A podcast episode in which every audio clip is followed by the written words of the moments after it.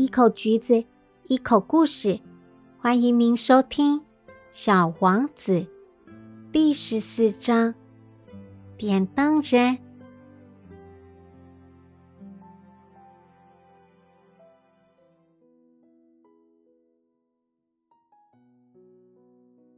第五颗星星非常奇怪，是这些星星中最小的一颗。星球上刚好能容得下一盏路灯和一个点路灯的人。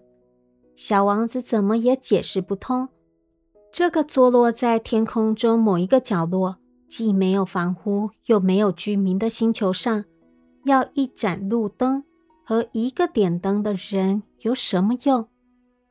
但他自己猜想，可能这个人思想不正常。但他比起国王，比起那个爱慕虚荣的人，那个生意人和酒鬼，却要好些。至少，他的工作还有点意义。当他点着了他的路灯时，就像他增添了一颗星星，或是多让一朵花绽放；当他熄灭了路灯时，就像让星星。或花朵睡着似的，这差事真是美妙，应该是真正有用的了。小王子一到了这个星球上，就很尊敬的向点灯人打招呼：“早上好，你刚才为什么把路灯灭了呢？”“早上好，这是职责所在。”点灯人回答道：“职责是什么意思？就是熄灭我的路灯。嗯，晚上好。”然后他又点燃了路灯。那么你为什么又把它点着了呢？这是职责所在。点灯人回答道：“我不明白。”小王子说。没什么要明白的，职责就是职责。点灯的又说道：“早上好。”于是他又熄灭了路灯。接着，他拿一块红格子手帕擦了擦额头。唉，我干的是一种可怕的职业。以前还说得过去，早上熄灯，晚上点灯，剩下的时间，白天我就休息，夜晚我就睡觉。那么，后来工作改变了，是吗？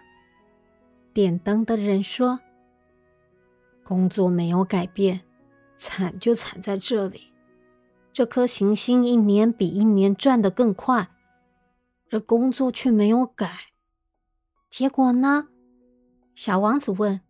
“结果像现在这样，每分钟转一圈，我连一秒钟的休息时间都没有了。”每分钟我就要点一次灯，熄一次灯，真有趣。你这里每天只有一分钟长啊，一点都不好玩。点灯的人说：“我们俩在一块说话就已经有一个月的时间了，一个月？对，三十分钟，三十天。晚上好。”于是他又点着了他的路灯。小王子瞅着他，他喜欢这个点灯人如此忠于职责。这时，小王子想起了他自己从前挪动椅子，跟着落日打转的事。他很想帮助他的这位朋友。你知道吗？我知道一种能使你休息的办法。你要什么时候休息都可以。我随时都想休息。点灯人说：“其实一个人是可以同时尽忠职守，又是偷懒休息的。”小王子接着说：“你的这颗星球这么小，小到你走三步就可以绕它一圈。”你只要慢慢的走，就可以一直在太阳的照耀下。你想休息的时候，你就这样走。那么，你要白天有多长，它就有多长。这办法帮不了我多大忙，因为生活中我喜欢的就是睡觉。点灯人说：“那就没办法了。”小王子回答：“是没办法了。”早上好。于是他又熄灭了路灯。小王子在他继续前往旅行的途中，自言自语的说道。这个人一定会被其他那些人，国王啊、爱慕虚荣的人啊、酒鬼、生意人啊瞧不起的。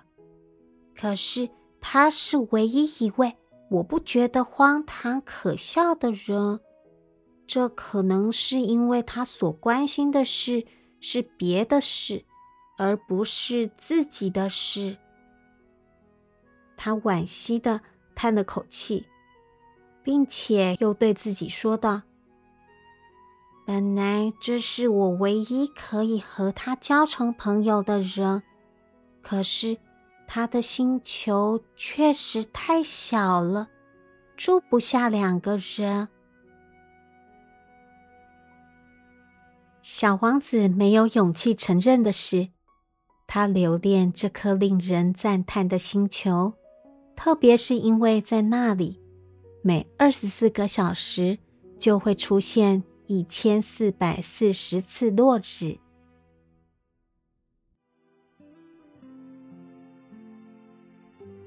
这个点灯人还蛮有意思的，虽然有点累，不过，嗯，反正我们继续收听下去吧。